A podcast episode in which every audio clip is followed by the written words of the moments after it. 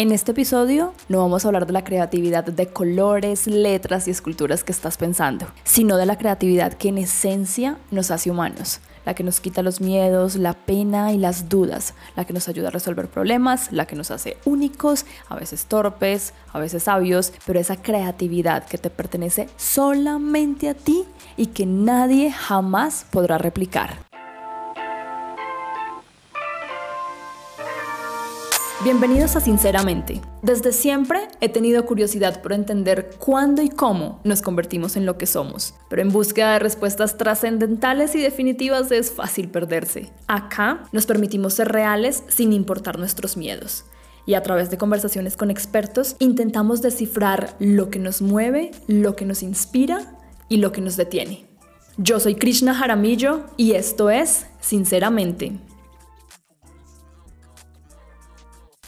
Hola, bienvenido de nuevo a un nuevo episodio de Sinceramente. Muchas gracias por estar acá. Eh, estoy muy feliz además de estar de vuelta porque aunque me había prometido a mí misma hacer un episodio cada mes durante este año, pues ya fallé, llegó el momento de fallar y me incumplí dos meses debido a muchos cambios que estaban ocurriendo o que siguen ocurriendo en este momento en mi vida. Pero bueno, retomamos es lo importante, estoy de vuelta acá, por supuesto bastante oxidada, pero con una invitada maravillosa que les va a encantar, que se llama Laura Polanía. Yo les voy a contar quién es Laura Polanía, pero no todos los detalles, porque voy a dejar que sea ella quien nos cuente su propia historia. Pero para describir a Laura, pues no se pueden utilizar palabras, sino sensaciones, olores, colores, imágenes. No necesita demasiadas descripciones porque con verla o escucharla inspira. De verdad que verla dan ganas de reconciliarte con tus ideas y hacerlas realidad. Y escucharla es un deleite porque te impulsa a salir de ese laberinto del miedo en el que mantenemos para empezar a vivir sin vergüenza y ya van a entender más adelante porque queremos que todos después de escuchar esto terminen siendo unos sinvergüenzas. Laura es comunicadora, es voiceover, es emprendedora, es entusiasta de la creatividad, pero más allá de esas etiquetas, Laura es pura vida, es energía en constante transformación y es la voz que viene a gritarte fuertísimo si todavía no has querido escucharla para que de una vez por todas dejes de ignorar eso que te hace feliz y dejes de vivir en piloto automático porque de verdad ya estuvo bien, por favor no más piloto automático. Yo sé que muchas de las personas que nos escuchan en Colombia pueden saber quién es Laura Polanía, pero para los que están por fuera en otros países y no saben quién es ella, les cuento que en los últimos años Laura ha ganado mucha relevancia dentro de Colombia debido a sus talleres, conferencias y trabajo en torno a despertar el ser creativo que todos tenemos y a despertar el ser creativo además en personas, emprendimientos, empresas y proyectos. Pero lo valioso de Laura no es solo su técnica para despertar humanos insensibles, sino su naturaleza genuina y cálida que es cada vez más difícil de encontrar sobre todo en redes sociales. Así que como les dije al principio, esto no va a ser un episodio sobre la creatividad de plastilina, esculturas y pintura que todo el mundo se debe estar imaginando, sino que acá vamos a definir el concepto de creatividad real, el concepto de creatividad que atraviesa la vida, es decir, esa creatividad que nos da soluciones, esa creatividad de escuchar las ideas, esa creatividad de vivir sin temores y simplemente expresando esos talentos con los que vinimos al mundo, que confundimos con expresiones artísticas, pero que en realidad son nuestra voz, nuestra esencia y nuestra huella en la vida. Y no voy a dar más introducciones y voy a dejar que sea Laura en su propia voz la que nos empiece a contar sobre su vida y su trayectoria, pero hagámoslo haciendo honor a su nombre y a su oficio, por supuesto, para que por favor, Laura, nos hagas un breve recuento de tu vida, pero divídenos las etapas de tu vida en colores. Si le pudieras poner un color diferente a cada una de las etapas de tu vida, ¿qué color tendría? y cuáles serían esas etapas. Y por supuesto, Laura, bienvenida. Muy feliz de tenerte en Sinceramente. Gracias a ti por invitarme a mí estos espacios. Me encantan porque siento que cuando yo estaba en mi búsqueda, encontrarlos fue muy valioso eh, porque sentí que había más gente como yo en el mundo y dejé de sentirme tan sola. Mira, creo que el inicio de mi vida fue rojo intenso. No, mentira, voy a, decir, de los 0 a los 10, pongamos que mi vida fue rosada y luego pasó este rojo intenso en plena adolescencia que me revolcó la vida y yo era una niña muy profunda, desde siempre fui muy profunda, o sea, pues yo no sé si los que nos escuchan o tú creen en esta historia de pues que somos almas viejas, pero yo juro que yo no puedo tener 32 años en, en la actualidad y que yo no tenía 18, ni 17, ni 15 cuando tenía 15, porque en serio yo concebía la vida de una manera tan profunda que ahora a mis 32 años apenas se volvió moda y apenas está haciendo, apenas está haciendo cliché, pero yo tenía un cuestionamiento por el ser, por el qué vine a hacer al mundo, por el cuál es mi propósito, eh, dónde lo voy a encontrar, con quién me puedo conectar, de qué se trata el amor, qué es el tiempo. De hecho, hace poco yo nunca he votado ningún cuaderno que me haya acompañado a lo largo de mi vida. O sea, yo soy una coleccionadora de mis notas. Y en estos días encontré mis cuadernos del colegio y yo leía lo que yo escribía y yo decía, Dios mío santo, es que yo pensaba esto desde los 14. Recuerdo que había un texto que al final decía, ¿para qué caminar si puedes volar? Claro, eso ahora es la frase más cliché del planeta Tierra, lo usa todo el mundo, Isha pues que es una gurú la usa, pero yo tenía 14 años, o sea... Y no lo habías visto en Instagram para su No había Instagram. Después me encontré también con el anuario del colegio y el texto que yo escribí para el anuario del colegio hablaba de que todos éramos formas, que a veces éramos círculos, cuadrados, triángulos, y que finalmente con cada persona que te ibas encontrando, pues tú te ibas permeando de eso para que al final terminara siendo cada uno una forma abstracta. Y yo leía ese texto y yo decía, Dios mío santo, o sea, ¿yo qué, pensaba? Tenía 14 años. Entonces, eh, me atravesaron muchos aprendizajes. Durante un tiempo mi papá tuvo una quiebra muy tesa y eso me enseñó un montón de cosas. Y al mismo tiempo mi mamá tenía una relación extraña, pues una relación muy particular con la ludopatía y el casino. Entonces eso también dejó como una huella muy tesa en mí y me, pues digamos que me dejaron unas heridas que creo que esas heridas, gracias a esas heridas hoy, pues ya toda la terapia que ha pasado en mi vida, eh, yo soy o tengo los cuestionamientos o la profundidad o la capacidad de articular ciertas ideas. Esas heridas fueron como el lugar por el que floreció mi vida muchos años después. Luego en la universidad soy naranjada, pura creatividad, puro gozo, porque en mi colegio, eh, yo estoy en un colegio que se llama el Gimnasio Inglés, y en mi colegio pues era muy valorada, pues no sé si en casi todos, pero en casi todos las matemáticas, la física, la química y yo súper tesa para español, arte y cualquier otra cosa. Entonces, bueno, vuelvo a como conectarme con todas esas áreas y ahora sí valía la pena ser buena para español, ahora sí valía la pena escribir bonito, ahora sí valía la pena tener una sensibilidad, ahora sí valía la pena ser observadora, ahora sí tenía un sentido mm, mis dones y mis talentos que en el colegio eran inútiles. Luego, cuando ya eh, empiezo pues a trabajar creo que empieza una nueva etapa como de un nuevo florecimiento, ahí podría ser verde, y empiezo como a conocer cómo se siente ejercer lo que estudié, que no es tan bello como cuando lo estudié. Y entonces escribir ya con presión no es lo mismo que escribir para un trabajo donde te dan un margen de tiempo, em, donde ya la parte comercial de escribir es importante. Entonces empiezo a trabajar en una agencia de mercadeo digital y en ese proceso empiezo como a conocer muchísimas facetas de mí y conozco a, un, jefe que tuve, él se llama Juan Guillermo Garner, que ha sido pues casi el único jefe que he tenido en mi vida y Juan Guillermo de repente me ve, ve esa semillita que yo soy y no sé ese hombre cómo logra entender toda la dimensión y decir, esta pelada no funciona bajo estas reglas, no funciona bajo esta estructura, ella funciona de otra manera porque ella es creativa y me pone como un terreno fértil de muchísima confianza y pues para ese momento teletrabajar, explorar nuevos lugares de trabajo, eso era inhóspito. O sea, usted decía teletrabajar y la gente se imaginaba que usted se quedaba durmiendo en la casa. él no entendía, entonces me facilitó como un montón, porque yo le decía, vos cómo me pedís a mí que yo sea una persona exageradamente creativa si yo tengo que venir a mirar una pared blanca todos los días al trabajo.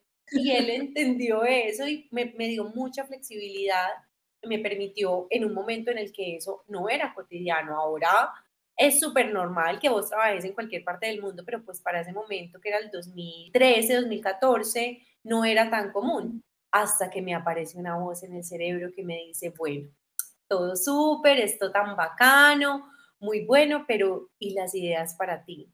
Porque todo el tiempo las ideas al servicio de otros. Si tú tienes unas ideas que queremos hacer realidad. Y yo, chito. Y empecé, dije, bueno, no, esto es un hobby, pues hagamos el hobby. Eh, y entonces me, me compré una Moleskine, esta bitácora que pues es la historia donde todos los artistas han escrito, tenido una Moleskine, no sé qué, entonces yo no, yo tengo que tener mi Moleskine, no sé qué, y empecé mi proceso de en una Moleskine empezar a escribir frasecitas y ahí nació Dos y Dos, que era una cuenta en Instagram donde yo simplemente subía fotos de frases que escribía y ya paré de contar. Cuando eso Instagram no era lo que es ahora. Y entonces eh, yo subía fotos, subía fotos hasta que eh, estuve en un viaje y en ese viaje había una persona que ya creaba mucho contenido para Instagram y él me dijo, ¿tú qué haces? Y yo le dije, no, yo trabajo en una agencia de mercadeo y me dice, ah, bueno, yo le dije, pero sabes que la verdad es que yo tengo un hobby y yo vine a este paseo sola porque yo quería escribir y yo quería tomarle fotos pues a la agendita que tengo donde escribo frases y el personaje me dice, muéstramela. Ay, y yo con casi que la mano temblando se la muestro y ese personaje abre la libreta, la mira y dice, ¡Ah! oro puro. Aquí tienes un tesoro. Y yo, ¿Mm? tú tienes un tesoro, tú eres una creadora de contenido y yo, ¿qué es eso? Entonces él más o menos me explicó y me dijo, tú puedes hacer muchas cosas con eso, camisetas, vasos, eh, campañas publicitarias para marcas y yo no Parce, total fue que yo me devolví para Medellín después de una semana y media y yo dije, bueno, Dios mío santo, ¿qué tal que este personaje tenga razón? Voy a lanzar unas camisetas y me puse la 10, eh, invertí 700 mil pesos, me fui para el hueco, investigué el proveedor, no sé qué, la, la, la, y mandé a hacer unas primeras camisetas que se llamaban Moverse es Verse y Soy Libertad. Eran 200 en total se vendió como pan caliente, yo le tomé unas fotos, me puse unas camisetas, San se acabó. Pues sí, señoras y señores, que la vida es muy maravillosa y justo después de eso yo consigo una pareja, nos volvemos novios y en ese proceso de conocernos, como, ay, bueno, no, ¿y entonces tú qué? Entonces yo le digo, no, mira, es que yo tengo este hobby y vuelvo y le muestro la, la libreta.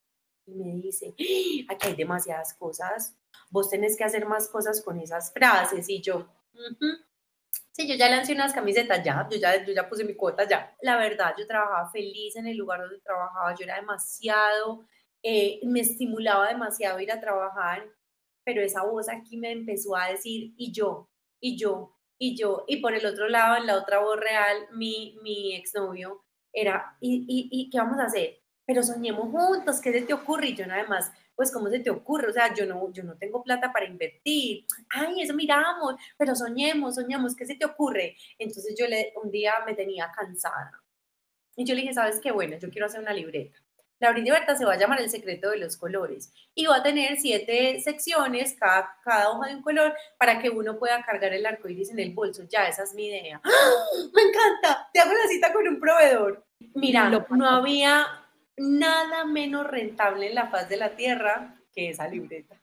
O sea, yo creo que le ganan como 500 pesos por, por libreta. Y hoy por hoy, pues después de tres años que han pasado desde ese momento, yo me siento y digo, esa libreta no me dio un centavo, pero esa libreta fue la puerta de entrada que me tiene donde estoy hoy. Esa libreta me lo dio todo. Y mi vida cambió absolutamente y creo que en este momento a pesar de las dudas, los miedos, las incertidumbres, todo lo que conlleva este proceso de escuchar a, su, a, mi lenguaje creativo, serle fiel e intentar crear una vida y una marca alrededor de él, creo que en este momento sería amarilla, porque es que me ha dado unas oportunidades, una luz, unas posibilidades que yo creo que yo no logro dimensionar y que en días, eh, por ejemplo, como hoy, donde me cuestiono un montón de cosas, subestimo lo que, lo que he logrado caminar en tres años. Laura, después de escuchar todo tu recorrido de vida, bastante colorido y gráfico, por cierto, pues me parece evidente que desde que desde que naciste, desde tu infancia, eras una niña con una sed impresionante por entender la vida y por experimentarla. Y eras creatividad pura buscando maneras de expresarse, sin importar las circunstancias por las que estuvieras atravesando. Pero entonces, aquí viene mi primer concepto o mi primera piedra para superar, porque entonces yo digo, entonces esta persona sí nació creativa y yo que no nací creativa no tengo esperanza para nada. Y mi pregunta exacta es la siguiente, teniendo en cuenta todo lo que nos dices, ¿es mito o realidad que nacemos creativos o nos hacemos creativos a lo largo de la vida? ¿Tú cómo lo ves? Mi sensación es que todos nacemos creativos, porque la creatividad tiene la vida en el centro. Dice crea, ti, vida, con la de al final. Y todos somos creativos en la medida en la que somos capaces de crear vida. Pero todos tenemos diferentes lenguajes creativos. Lo que pasa es que hemos reducido la creatividad a los colores, pintar, escribir, cantar, bailar, a las expresiones artísticas. Pero la creatividad no solo son expresiones artísticas. Claro que la tiene implícita, porque el arte nos para los pelos, nos conecta, nos muestra que tenemos cosas en común con otro, que otro percibe la vida como yo, la siente como yo, la ve como yo y se ve reflejado en el plano material, en una obra de arte, en una obra de teatro, en, una manera de cantar, en una canción. Pero un lenguaje creativo puede ser muy teso, puede ser muy teso para las matemáticas. Entonces aquí es donde creo que, es, que ocurre el fenómeno si yo nazco con las habilidades o el lenguaje creativo que se refleja de una manera artística y a mí me estimulan en ese sentido, toda la vida yo me considero creativa. Pero si yo nazco con un lenguaje, con un lenguaje creativo que no es artístico y que no tiene como objetivo final una pieza de arte, sin importar cuál sea, yo dejo de considerarme artista o creativo. Y entonces me pregunto yo, científicos o matemáticos que constantemente están expuestos a tener que resolver problemas, ¿qué tan creativos son? Y yo pienso que no hay nada más creativo que un científico o que un matemático o que una persona que es súper tesa en Excel. Esas son habilidades, dones y talentos que tienen ciertas personas y que les dijeron que no eran creativos que porque no eran artistas o, que no se manifestaban de maneras artísticas. Pero siento que eso no es cierto, porque la creatividad surge en la habilidad que tú tienes de hacerte preguntas, de estar interesado en resolver problemas. Y si tú no te haces preguntas y no te interesa resolver problemas y te hiper mega encapsulas en un cuadrado, por supuesto que la creatividad no va a aparecer pero las mejores, la mejor amiga de la creatividad son las preguntas. A nosotros cuando vamos adulteciendo, nos pasa, pues cuando nos volvemos adultos, nos pasa algo muy impresionante y es que se nos olvida sentir. Cuando somos niños lo sentimos todo, bueno, malo, pataletoso, rico, maluco, todo nos parece increíble, natural, todo lo queremos probar, explorar, todos los matices del mundo, debajo de las piedras que existe, probamos la tierra, no hay prejuicios, no hay paradigmas, somos exploradores natural, eh, por naturaleza. Y luego vamos adulteciendo y se nos olvida sentir. Y ahí bloqueamos los sentidos. Si nosotros dejamos de sentir, dejamos de ser creativos. Así que mi respuesta después de toda esta explicación sería, todos nacemos creativos y somos creativos. Tenemos lenguajes creativos distintos, pero decidimos conectarnos o desconectarnos de ella. Es todo un proceso, también lo veo yo, de redefinir lo que tú dices, la creatividad, porque claro, estamos muy sesgados de que si no soy artista y hago las pinturas más hermosas o las esculturas más divinas, no tengo ese don. Pero es redefinir porque es todo el proceso que nos has venido contando hasta ahora, el hecho de resolver problemas, eh, responder algo en el trabajo de manera diferente, para hacerlo diferente. Son múltiples cosas con las que tú vas como recopilando evidencia de que sí eres creativo y que el solo hecho, como tú dices, de estar vivo ya te hace creativo porque no puedes separar una cosa de la otra. Pero aquí yendo un poco hacia donde nos estás dirigiendo y como le comentaba Laura fuera de micrófonos, ella tiene ahora una serie muy interesante en su página de Instagram en donde está explorando el concepto de la creatividad a través de los sentidos y esto me pareció muy importante porque hay una realidad en nuestro momento de la vida que no podemos ignorar y es que todo va demasiado rápido. Tenemos la obligación de hacer muchas cosas, de hacerlas bien, de producir demasiado. No sé si es la edad, no sé si es la vida, no sé si son las redes sociales, pero tenemos la necesidad de hacer mucho en muy poco tiempo, de ir muy rápido y eso no nos permite experimentar los sentidos, eso no nos permite experimentar absolutamente nada. Entonces, ¿qué sucede? Que vemos pero no observamos oímos, pero no escuchamos. Tocamos, pero no sentimos. Y así vamos por la vida. O sea, prácticamente vivimos sin vivir. ¿Cómo hacemos, Laura, para desconectarnos de ese inconsciente y de ese afán en el que vamos por la vida, para detenernos, hacer una pausa y empezar a darle un espacio a nuestro ser para empezar a crear? es una pregunta bien interesante porque yo sería la primera que tengo que bajarle a las revoluciones eh, en mi vida. Mi vida se mueve muy rápido y yo en estos días, yo voy a, terapia donde una psicoanalista, me parece que es un proceso, pues yo siempre digo, en la nómina de mi empresa está la psicoanalista, o sea, eso es fundamental. Em, le decía, yo siento que mi trabajo requiere una energía tan alta, o sea, es que crear todo el tiempo me, me necesita viva, me necesita ahí, me necesita presente, me necesita atenta, me necesita completa. Yo no puedo estar en una reunión y estar mirando el celular mientras una persona me está contando el proyecto que es el sueño de su vida y está ahí sentado conmigo para que yo le ayude a ver una posibilidad. Entonces requiere un, nivel de energía altísimo. esto es profundo. Y voy a hacer otro paréntesis bien importante.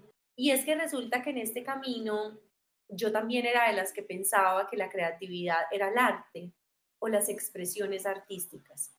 Y a medida que la estudio, la desmenuzo, me reúno con gente a hablar de creatividad, me reúno con creativos a preguntarles, decime cómo piensa tu cerebro, yo necesito saber qué es lo que causa en ti una idea y cómo la sientes en el cuerpo y cómo sabes que es la correcta y cómo le quieres apostar. Afortunadamente tengo amigos muy talentosos y muy abiertos que me han compartido su proceso, pero la creatividad es un proceso espiritual impresionante. Y reconectarse con la creatividad y aprender cuál es nuestro lenguaje creativo y serle fiel y honrarlo es un proceso tan espiritual que a mí a veces me impacta. Entonces, con ese paréntesis, retomo la idea. Resulta que nosotros bloqueamos los sentidos por una palabra que seguramente es muy cliché, pero que quiero que le hagamos doble clic y son los paradigmas. Nosotros bloqueamos la creatividad porque aprendimos a vivir o a que nuestro cerebro funcionara con paradigmas. Los paradigmas existen para decirle al cerebro que ahorre energía, entonces, cuando yo todos los días me voy para la misma ruta, por la misma ruta al trabajo, yo ya mi cerebro no tiene que pensar. Él ya da por garantizado que para allá vamos, esa ruta no la sabemos y por ese camino estamos.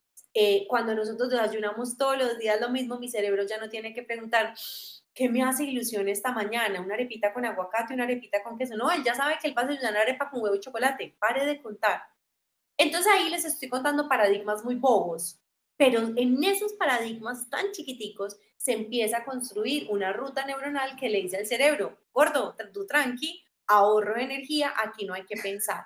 Y los paradigmas lo que hacen es detenernos. El paradigma para, detiene y te crea una manera de habitar el mundo que se vuelve rutinaria o que se vuelve repetitiva y ahí ahorro energía. Entonces nosotros creamos paradigmas, vivimos en ahorro de energía porque consideramos que no tenemos la suficiente energía o la energía vital tan alta para mantenernos en un estado creativo. Yo aprendí esto el año pasado cuando me dio un burnout impresionante. Niños, yo nunca había sentido un cansancio tan absurdo. Después de una separación, yo me dediqué a trabajar como una mula y a mí usualmente la ducha me parece un gran lugar para pensar y no se me ocurría ni una idea y yo me reunía con personas y a mí no se me venía ni una ni una idea a la mente y yo decía, qué vergüenza, esta gente me pagó y yo no le di nada, Ay, Dios mío santo, y me tocó descansar y en ese momento dije, claro, las ideas no vienen a un cuerpo cansado, no vienen a una mente cansada. Las ideas necesitan la energía vital muy alta, porque la vida creativa necesita una, una energía vital muy alta para que puedas todos los días decidir y preguntarte, ¿en qué taza me quiero tomar el café? Entonces, cuando vivimos una vida en ahorro constante de energía, ahí no hay creatividad, no hay, una, no hay forma de que las ideas se posen eh, sobre nosotros. Y para eso bloqueamos los sentidos, porque donde a mí cada nueva cosa que haga me genere una nueva sensación, mi cerebro tiene que trabajar. Y yo no quiero que él trabaje porque no tengo energía para que trabaje, porque estoy cansada, porque estoy agobiada, porque tengo a mi ser creativo desnutrido. Cuando alguien me dice, es que yo me siento que estoy bloqueado y no se me ocurre ninguna idea, yo lo primero que le digo, que pienso es, es que no estás bloqueado, tienes a tu ser creativo desnutrido, ve a consumir la vida, a experimentar, métete a una clase de baile, algo que te eleve la energía, ve, a caminar por tu barrio y observar los árboles que hay alrededor, eh, camina de aquí hasta tu trabajo y cuenta cuántas baldosas hay de aquí allá, estimula, dale imágenes mentales a tu mente, porque si no estamos absolutamente desnutridos de imágenes mentales. Pero sentir es el primer recurso que necesitamos para la vida creativa. Entonces, cosas útiles o cosas importantes para volver a sentir. Primero que todo, darle a la vida algo nuevo en experiencia. Todos los días te levantas a la misma hora, levántate una hora antes todos los días te pones los mismos colores, cómprate algo de color distinto. Son cosas súper chiquitas y súper bobas que nos ayudan a reconsiderar que la vida se puede vivir de otras maneras. Y además hay dos sentidos que nosotros los seres humanos hiper mega restringimos porque hiper mega sexualizamos. El tacto y el olfato. Esos dos sentidos que además son poderosísimos, primero porque en el tacto es el órgano, pues la piel es el órgano más grande de todo el cuerpo. Y segundo, el olfato, porque es el único sentido que no tiene ningún tipo de córtex, es decir, pasa a tu cerebro directamente. Pero entonces, como están sexualizados y nosotros los seres humanos en nuestra sociedad occidental tenemos tan miedo, tanto miedo a la sexualidad, nosotros lo reprimimos.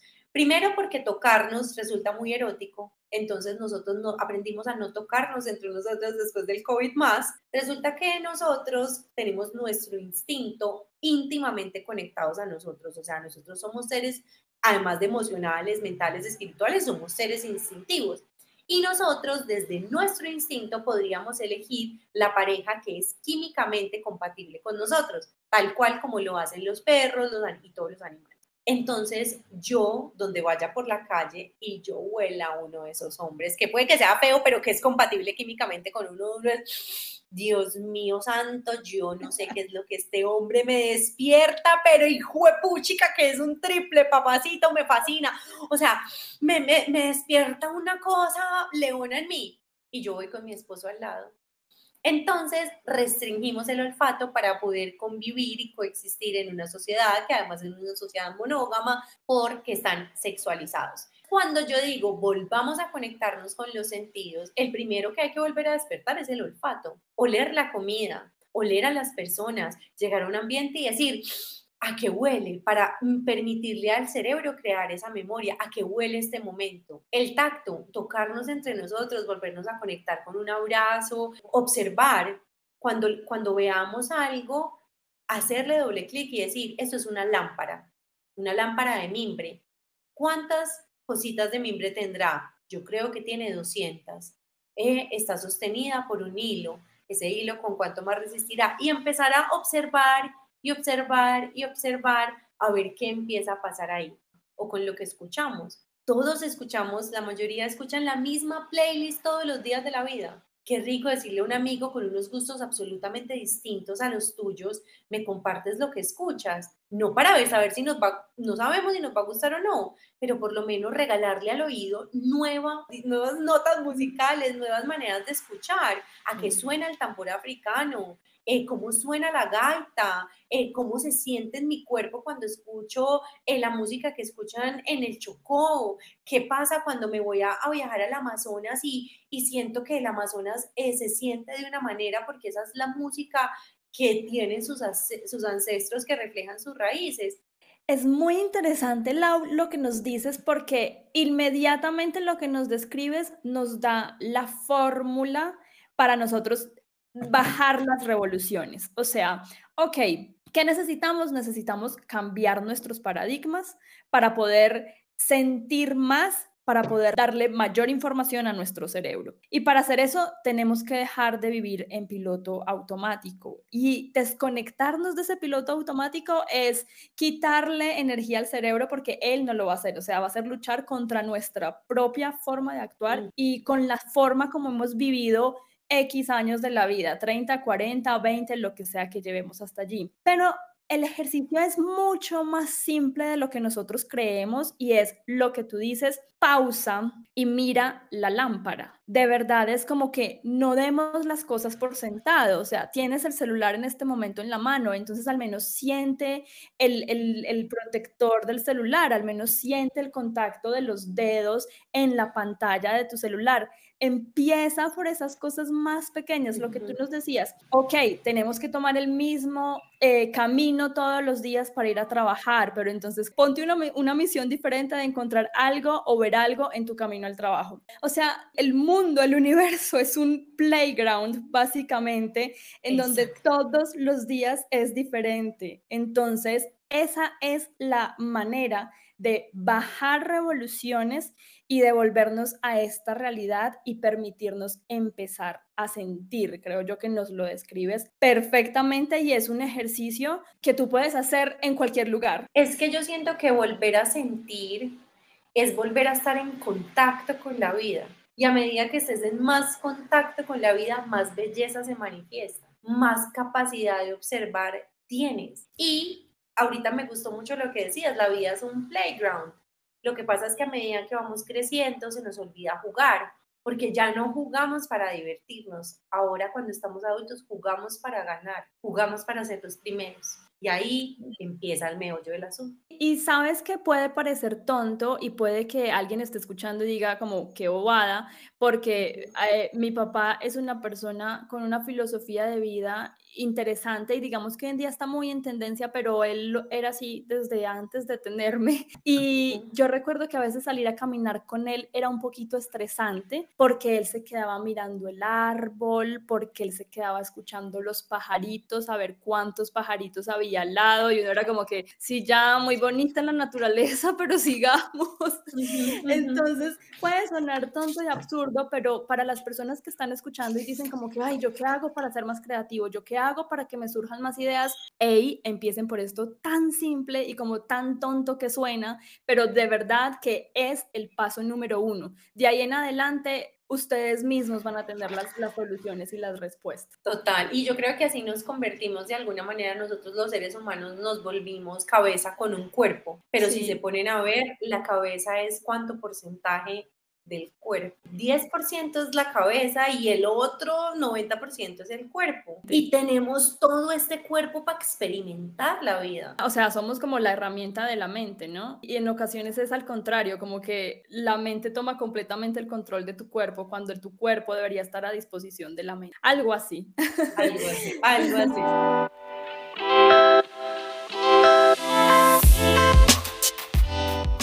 Mira que justamente ahí me gustaría que mencionáramos algo porque te quería preguntar sobre el miedo y la vergüenza que sentimos al ser o intentar ser creativos o al reconocer nuestra creatividad. y por qué lo relaciono con los niños, porque creo que cuando uno está chiquito, en realidad tú haces cualquier mamarracho en una hoja, pegas algo en un papel y orgulloso se lo muestras a todo el mundo y dices, mire mi creación y lo pegas en tu nevera y se lo muestras a todo el mundo y se lo regalas a todo el mundo y estás orgulloso de tu creación. Pero cuando nos hacemos adultos, intelectualizamos todo más y empezamos a sentir vergüenza de nuestras creaciones, vergüenza de tener ideas o de contárselas a otro o de expresarlo. ¿Cómo pierdo ese miedo y esa vergüenza a la desaprobación? Me encanta este tema, ¿sabes? Porque además siento que este tema me atravesó muy profundamente. Es que ahorita en la historia que les conté al principio, yo era la persona que más miedo tenía a ser ella misma, porque mi herida principal por todo lo que pasó en mi vida, que les conté en resumen, era el miedo al rechazo. Realmente a mí en este momento me, obviamente me importa que ciertas personas a quienes yo considero que su opinión es valiosa,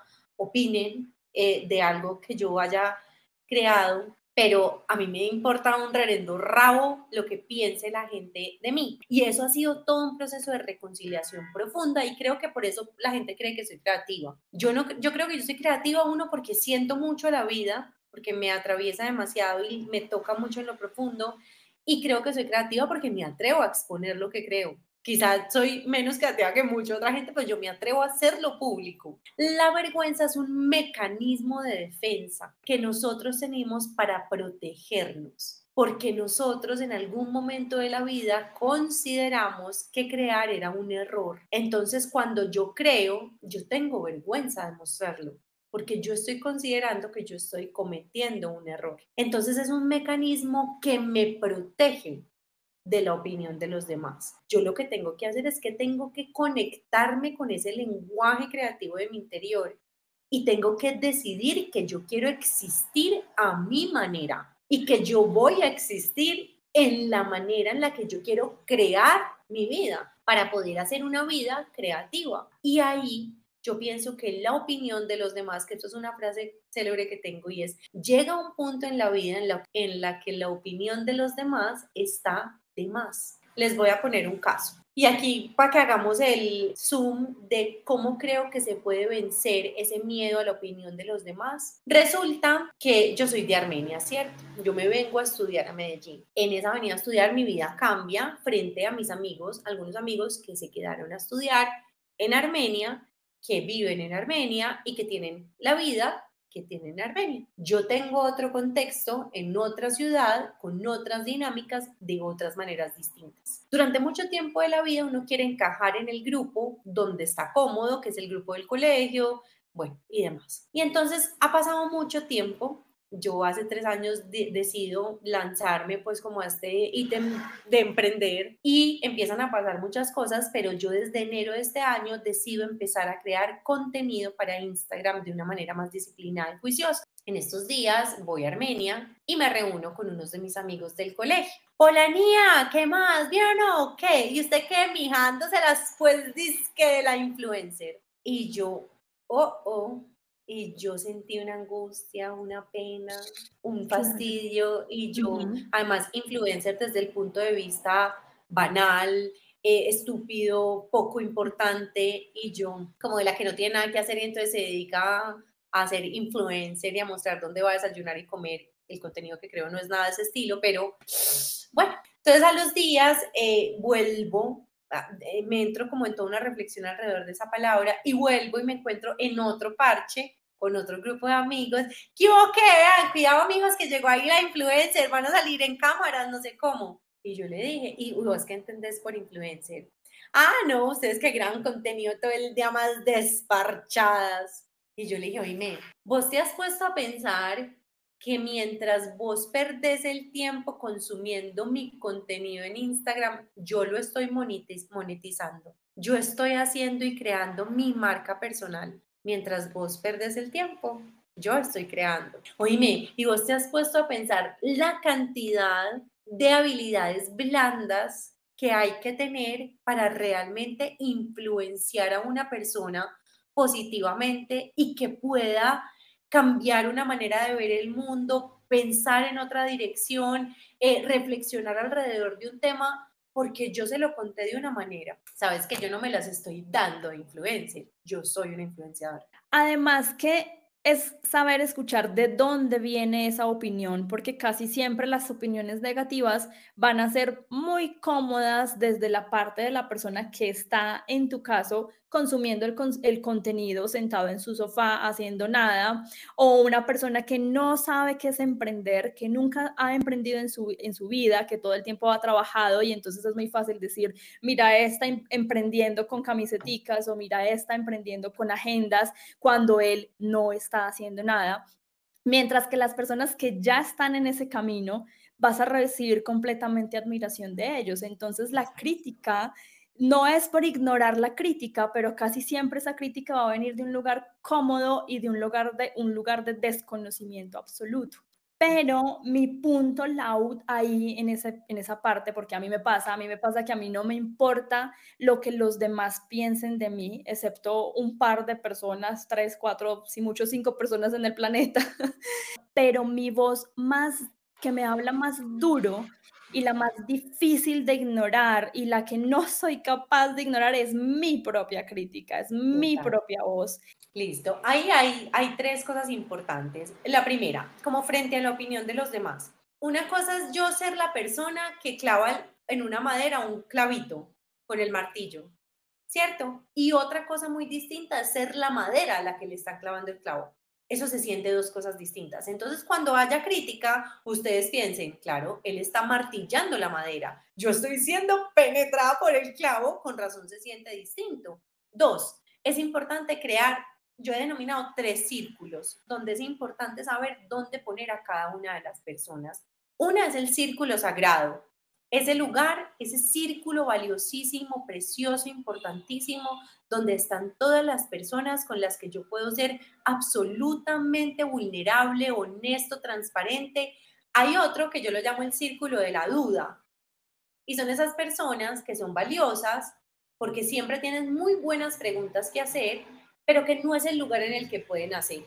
Entonces son más pedagógicas después de que yo ya tengo mi producto listo, hecho en un bosquejo un poco más eh, en el plano tridimensional, lo puedo llevar y le puedo decir, ahora tú qué piensas, qué le sumarías, qué le quitarías, cómo lo ves aquí, porque esas personas generan dudas y son muy útiles, pero no en la gestación y el parto. Y hay otro, que es el círculo que yo llamo el círculo del péndulo, porque hay personas que pueden estar en el círculo sagrado para unos momentos, pero en el círculo de la duda para otros. Y van a ver que esos círculos no permanecen estáticos, sino que yo puedo decir, estos son mis círculos en, el octubre del 2022. Y frente a la crítica interna, mira, yo un día me hice una imagen mental de cómo era mi crítica interna y yo me imaginé una película de acción donde una persona, donde un hombre le está pegando a otro hombre y le pega y le pega y le pega y le pega y le pega alguien le dice, Marica, ya lo mató. Y él mira, ve que, que ya está muerto, pues en las últimas, pero le sigue pegando. O esa es la imagen que yo me hice de, Gladys. Bastante gráfica y sádico, además. Y, y esa imagen mental me ayudó un montón, porque cada vez que me estoy dando duro, me imagino así de agresiva. Y digo, ay no, espérate, no, no, no, yo no voy a hacer, yo no estoy protagonizando una película de acción aquí, ni de muerte, ni nadie es el enemigo. Entonces, siento que esa imagen mental de lo que hace conmigo, esa, esa pues esa Gladys, fue muy importante. Uno le puse nombre para ayudarme a verla. Ok, Gladys. Gladys, yo le puse Gladys. Tengo Gladys, eh, que es la sádica, y tengo una muy entusiasta, que es Renata, que es mi lado de, ay, relájese, hágale, hágale, fresca, no le importa nada. Entonces tengo las dos. En mis procesos o en mis talleres yo hago un juego que se llame Pare y Siga.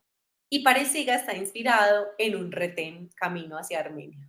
Cada vez que mi crítica interna se aparece es la representante legal de un paradigma, de una creencia o de un miedo que yo tengo.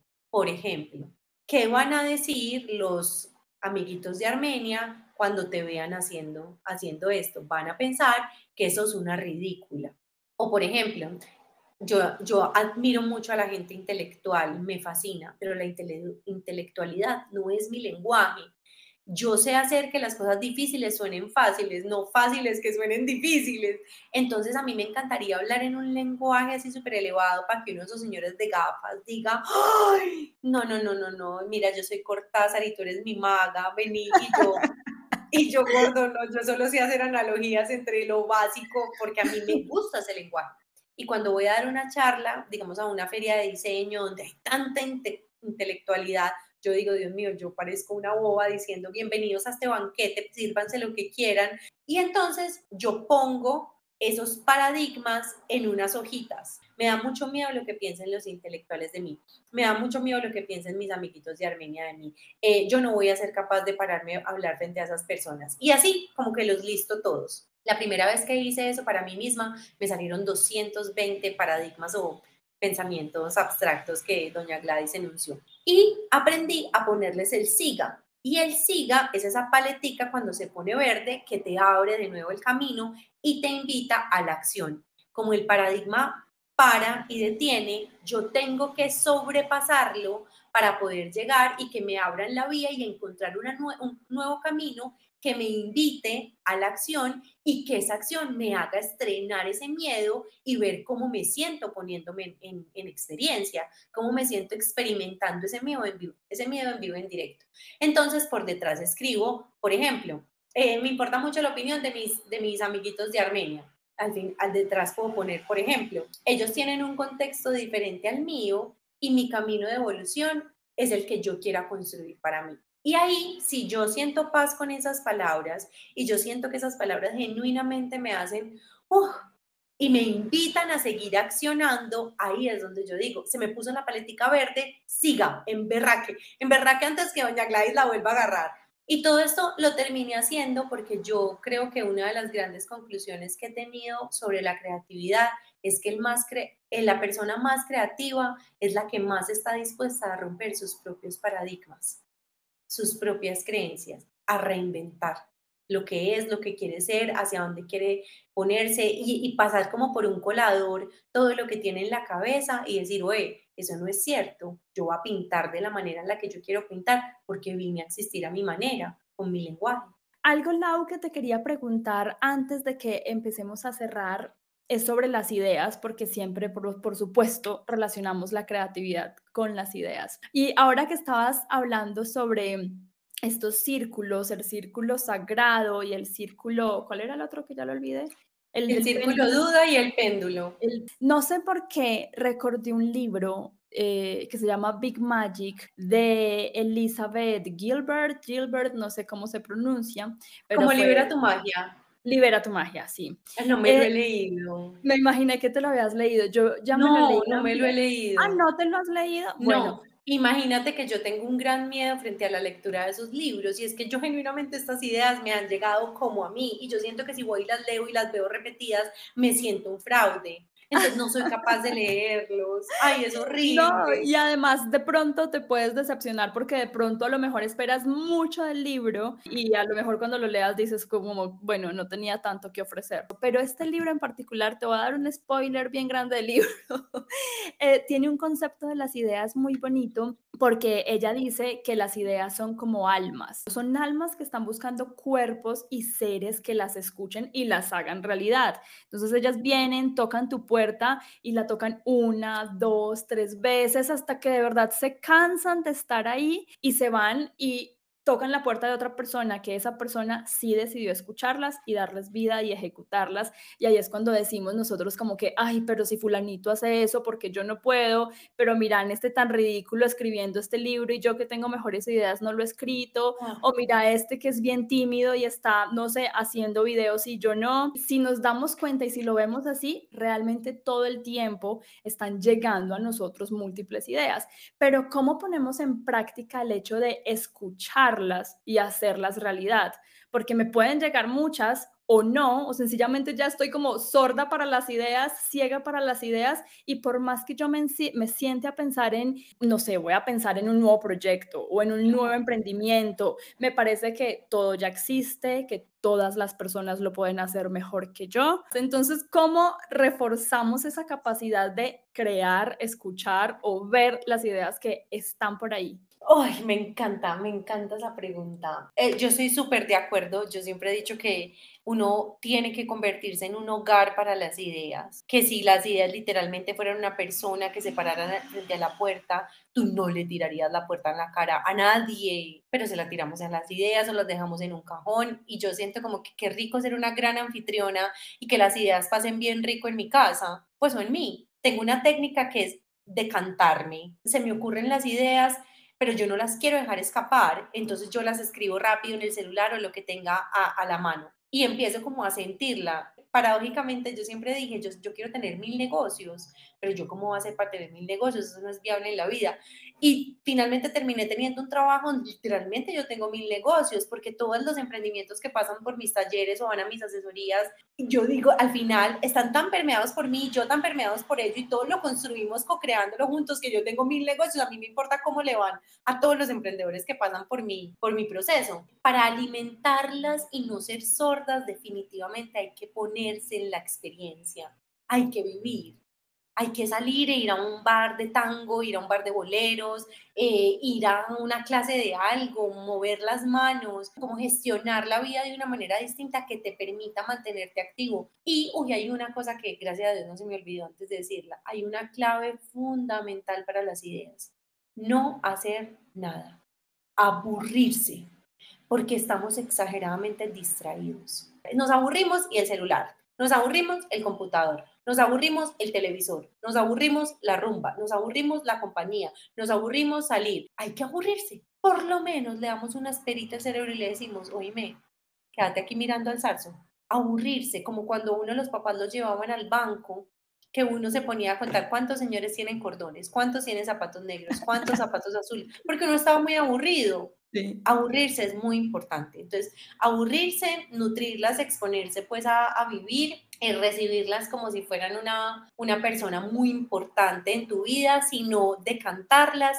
Y lo último que yo pienso que ha sido mi salvavidas, también un, un antídoto contra doña Gladys, es que tengo esta imagen mental. Yo siento que las ideas vienen de un plano que no es el plano físico, algo de donde están las ideas, que es un plano energético gigante que está ya esperando como venir a atravesar a alguien y que alguien lo ponga en la tridimensionalidad. Entonces yo digo, esas ideas están allá. De repente llegan y escriben una cartica y esa cartica es un mensaje y esa carta la escribieron específicamente con un tipo de lenguaje, en un tipo de idioma, para que yo pudiera entenderla. Y mi función es hacer de la coordinadora entrega interrapidísimo de ese, de, esa, de ese mensaje. Entonces yo soy la merita mensajera. A mí me entregaron una motico, un avión, un no sé qué, para que yo fuera y entregara ese paquete. ¿A cuáles personas y a, y a qué lugares? ¿Voy a tocar todas las puertas? No. ¿Voy a llevarlo a todos los lugares del planeta Tierra? No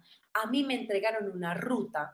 Esa ruta de esas personas es correspondiente a quienes yo tengo que tocar, cómo los tengo que tocar en el lenguaje que ellos también van a ser tocados según el lenguaje que a mí me entregaron en mi carta. Entonces mi ruta es, lo hizo un creador del mensaje, escribió la carta, me dijo, usted por favor, vayan estas rutas y entréguela a estas personas. Yo llego a la puerta, le digo, hola, vine a entregártelo ah, no, señorita, eso no es para acá, aquí, aquí se equivocó. Ah, bueno, listo, gracias. Oh, qué rico, mira, no puedo creer, yo estaba esperando esta carta hace siglos, pero no veía la hora que me llegara. Y finalmente, eso crea una cadena donde yo cumplo mi función como mensajera, pero el otro también tiene la, la belleza de recibir el mensaje. Entonces, así a mí se me quita todo el ego o toda la necesidad de tocar a todo el mundo, toda la necesidad de hacer las cosas como yo quiero y simplemente digo, yo estoy entregando, yo soy la mensajerita, no se trata de mí, la entrego en este cuerpo, con esta voz, con estas ideas, pero hay otros personajes abanderados de otras formas y el mensaje para que esté le va a llegar. Podemos quedarnos horas acá hablando contigo porque además escucharte es delicioso, pero sí quisiera que de toda esta charla las personas se lleven unas ideas puntuales para que lo pongan en práctica, para que vean que no es que tienen que volver a nacer para ser creativos y entonces empezar desde cero y decir, ahora sí voy a empezar mi infancia bien y voy a ser más consciente para llegar a los 30 años un poquito más creativo y consciente. No es así, podemos hacerlo desde cualquier momento. Según yo te escuchaba y tomaba nota a lo largo de nuestra conversación, tú corrígeme, pero yo lo definiría de la siguiente manera, como ese camino hacia la creatividad que en realidad no va hacia afuera, sino hacia adentro. Y para mí lo primero entonces sería redefinir el concepto de la creatividad y de esa manera empezar a buscar evidencias en que aunque tú seas el más cuadriculado de todos y el mejor para los números y el que, que toda la vida ha escrito con lapicero negro, que no le salen bien dos palabras juntas. O sea, busca evidencia de que ya ha sido creativo a lo largo de la vida, dando soluciones a algo, arreglando los problemas familiares. O sea, busca evidencias que seguramente cuando uno redefine el concepto de creatividad de esa manera, ya uno empieza diciendo, ok, sí soy creativo en algo o de alguna manera. Lo otro que tú nos mencionabas es ir más despacio, bajar las revoluciones, ser conscientes y empezar a sentir más, empezar a activar todos nuestros sentidos nuevamente para permitirnos experimentar la vida y no simplemente ir como pilotos automáticos por la vida. Y lo último que nos mencionabas es aburrirnos permitirnos el hecho de estar aburridos, de no tener nada que hacer, de no buscar distracciones por fuera y volvamos a ese punto donde lo que tú nos decías, estamos en el banco, entonces nos ponemos a contar los, los cordones de la gente. En otro momento probablemente vas, no vas a contar cordones, sino que vas a, no sé, a empezar a escribir o se te van a ocurrir ideas de negocios o se te van a ocurrir soluciones para el entorno en el que estás. Es simplemente abúrrete, deja que tu cerebro trabaje y sé consciente. Es como la combinación perfecta que cuando uno lo ve así, uno dice, pues claro, o sea, antes pienso, o sea, antes de verdad que puedo funcionar porque estamos, somos autómatas, somos unas cosas automáticas que desde que nos levantamos hasta que nos acostamos estamos sin vivir. Y por supuesto que así de ninguna manera se nos va a despertar esa llamita interior con la que finalmente sí nacimos, porque todos nacemos creativos porque no hay vida sin creatividad. Ese es mi resumen. No sé si se me sale, si se me queda algo por fuera. No, súper. Lo único que hay, o sea, importante es que además somos mensajeritos, no se trata de nosotros. Somos mensajeritos de las ideas y los mensajeros entregan el mensaje y siguen. Una, una muy buena forma es reconocer que le estamos huyendo al presente todo el tiempo. Entonces es como deja de huirle al presente, que en el presente está, el, está el regalo de las ideas. Y, y la última frase célebre que es mi banderita y es la primera persona que le da valor a mis ideas soy yo. Denle el permiso al corazón de intentar, de permitirse crear, crear por el gozo de crear, no para que sea el negocio más exitoso, no todos tenemos que ser Mark Zuckerberg, pero sí todos tenemos el propósito de conectarnos con esa única manera de existir y con nuestro lenguaje creativo. Hermoso, Lau, encantada y muy feliz de que nos hayas acompañado. Yo sé que muchas personas van a querer ir, seguirte y por favor, de verdad, dense ese regalo, vayan, sigan a Laura, que es una inspiración tan, eh, yo la siento tan genuina, Lau, o sea, de verdad, eso, eso es algo que me va a quedar para otro episodio porque aquí no lo puedo hablar contigo, pero yo tengo una teoría de algo que es la creatividad tóxica. Y yo quería hablar de esto, pero nos quedamos sin tiempo porque quería conocer tu concepto al respecto y siento que en esa necesidad de inspirarnos, de hacer más, de ser felices, nos intoxicamos demasiado. Y yo soy muy cuidadosa con las redes sociales, pero con Laura, vayan y de verdad regálense ese paseo por allí porque es muy genuino y es algo que de verdad te inspira a hacer como a seguir tus sueños. Dinos dónde, por favor, te pueden ir a seguir las personas que no conocen ya tu proceso, en qué páginas, en qué direcciones, dónde te encontramos. Bueno, me pueden seguir en Laura Polanía Baena, ahí les hablo como el proceso creativo y cómo encontrar un lenguaje creativo en caso de que quieran emprender, y en arroba 2 y 2 en letras, donde creamos productos para conectarnos con la creatividad y la inspiración desde los colores, las formas, cómo estimular el cerebro desde ese lugar. Entonces, en cualquiera de las dos, las dos tienen el mismo propósito, pero está manifestado de formas distintas. Bueno, espero que después de esta masterclass que tuvimos con Laura, algo les quede, algo les funcione y algo puedan aplicar de inmediato, desde ya, a partir de este momento. Si llegaron hasta acá, muchas gracias por escuchar todo el episodio. Si consideran que a alguien más le podría interesar, compártanlo. Si no, nos escuchamos en un próximo episodio de Sinceramente.